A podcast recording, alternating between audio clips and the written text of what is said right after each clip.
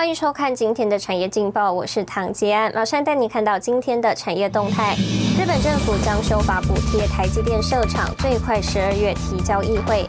美国政府讨资料大限，王美花表示，部分半导体厂商已缴交。地基电发展第四代半导体，董座黄崇仁指出是元宇宙概念股。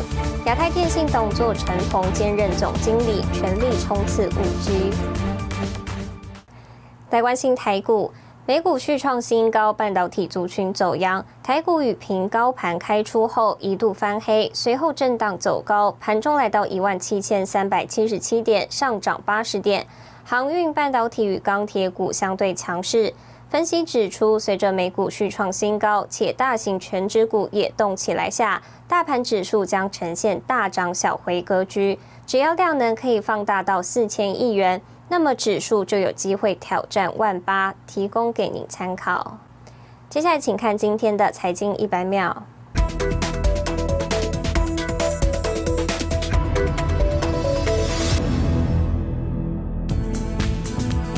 日经新闻周一报道，日本将定制一项补贴国内晶片工厂建设的计划，台积电可能成为第一个受惠者。报道内容提到，日本政府将在今年的追加预算中拨款数千亿日元。公司获得补贴的条件是，他们能够在供应短缺时提高晶片产量。台积电在熊本的晶片工厂估计投资一兆日元，约八十八点二亿美元，政府可能会承担最多一半的投资。工研院产科国际所预估，今年全球电动乘用车销量可达九百九十五点九万辆，较去年大增了百分之八十九点五。明年全球电动乘用车销量将首次突破千万辆，达到一千两百八十九点七万辆，占全球整车销量比重提升至百分之十四点三。预估最快到二零二三年，纯电动车比重有机会超过混合动力车。中国近期即将迎接年底促销盛世双十一购物节，许多电商平台都期待这波消费热潮。不过最近却被发现，有数名中国首富的资产都被上架到拍卖网站上。半导体知名分析师陆行之表示，除了车用和少数产品严重缺料，占全球半导体需求近百分之五十的成熟五 G、中低阶笔电、TV 等产品已经转弱，缺料已经逐步疏解，部分半导体厂和客户一堆库存，但仍避重就轻。新团亚太电视整理报道。来看到产业动态，晶片荒问题持续下，多家大厂扩大投资。台湾晶圆代工利基电从营运谷底交出亮丽成绩，二零二零年登陆新贵，预计十二月上旬转为上市。周一举行上市前说明会，董事长黄崇仁也释放利多消息，看好二零二二年半导体产业景气依旧是供不应求。我们立晶立基。店重新上市，应该是说，是台湾商业史上的一个奇迹啊！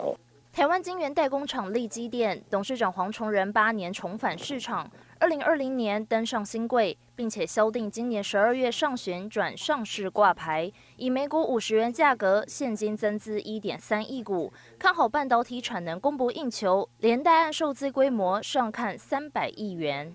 在逻辑的代工方面，都有签订三年的这个供货合约，包括固定的这个产能跟价格，一直到二零二四年。那所以啊，未来啊至少两年，我想我们的营运呢是非常的这个啊稳定的。立基电目前有三座十二寸厂，两座八寸厂，产能各是十一万片。二零二三年完工的铜锣厂也贡献月产能十万，产值六百亿，有望挑战全球第六大晶圆代工厂的地位。这个包括 AI、元宇宙，统统第四代半导体，也是未来很重要。所以，我们公司也是半导体公司里面我们第一个有创新的元宇宙技术。这个我们叫做量子元宇宙，是未来我想我们应该会成为重要的一个角色。黄崇仁喊话：半导体制造业赚的比 IC 设计厂少，并不合理。代工价格应该要调整到合理的水准。二零二二第一季代工价格已经上调百分之十，代表产能依旧供不应求。我们我跟你讲，我们现在第一期建的，我们盖一个厂要三百亿，我们第一期一千亿建个三万多片，全部曝光了。这个大陆现在比较期望说，在大陆的代工厂专门对大陆做，怕说他们。是自己 surprise 嘛，所以有些台厂在大陆的话，一定要回台湾嘛，这也是另加成另外一个压力啊。所以我觉得明年也会更缺货，汽车造成的的。美国晶圆代工厂革新 Nasdaq 上市，市值高达三百四十亿美元，也掀起晶圆代工界比价效应。台湾联电、立基电行情受到低估，有望迎接新一波市场行情。新唐人亚太电视王冠林、沈维彤，台湾台北报道。带您看到今天的国际重要财经报纸讯息。彭博社：特斯拉市值飙升至一点二兆美元，已超越标普前二十一大能源龙头股的市值总和。金融时报：受供应链中断影响，波克夏海瑟威 Q 三获利下降百分之六十六。华尔街日报：民间需求畅旺及通膨居高不下，美国九月贸易赤字再刷新纪录至八百零九亿美元。日本产经新闻：RCEP 明年一月生效，日本期待增加对中韩出口。随着数位时代五 G 的快速发展，油封需求攀升，商机看涨。而从汽车引擎、医疗器材、半导体等制造设备，都需要油封密封件。但您看到一家在台湾经营超过二十五年的油封业者，透过数据延伸出油封溯源管理系统。打响台湾品牌，赢得欧美国际指标大厂的青睐。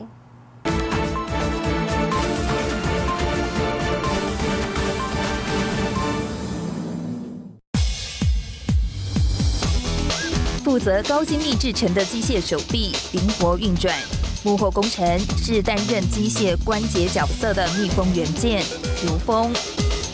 随着数位时代五 G 的快速发展，油封客制化需求攀升。那你使用性是一千万次，那现在如果进到未来五 G 的世界里面，它可能就必须达到五千万次，数据的累积就非常重要。数据是进攻五 G 市场的关键之一。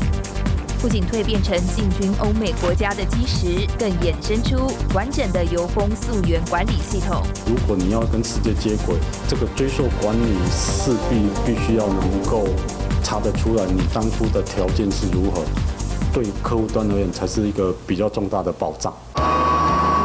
油封看似简单，背后有着繁杂的制程，必须经过混炼机、熟成和预型机成型等工序，以及多项严谨的品管检测，才算合格。一直走在不断自我要求的路上，钟启荣想用诚信的经营模式，将台湾产品能与世界接轨。经营架构是建立在诚信基础之上，才会完整。台湾是有能力。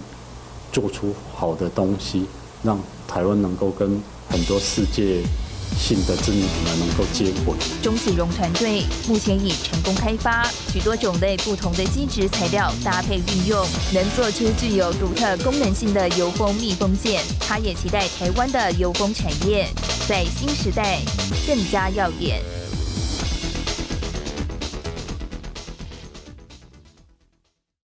您看到明天十一月九号星期二有哪些重要的财经活动？日本公布九月贸易收支，美国公布十月 PPI，ECB 总裁拉加德演说，如虹台向法说会。谢谢您收看今天的产业劲报，我是唐吉安，我们明天再见。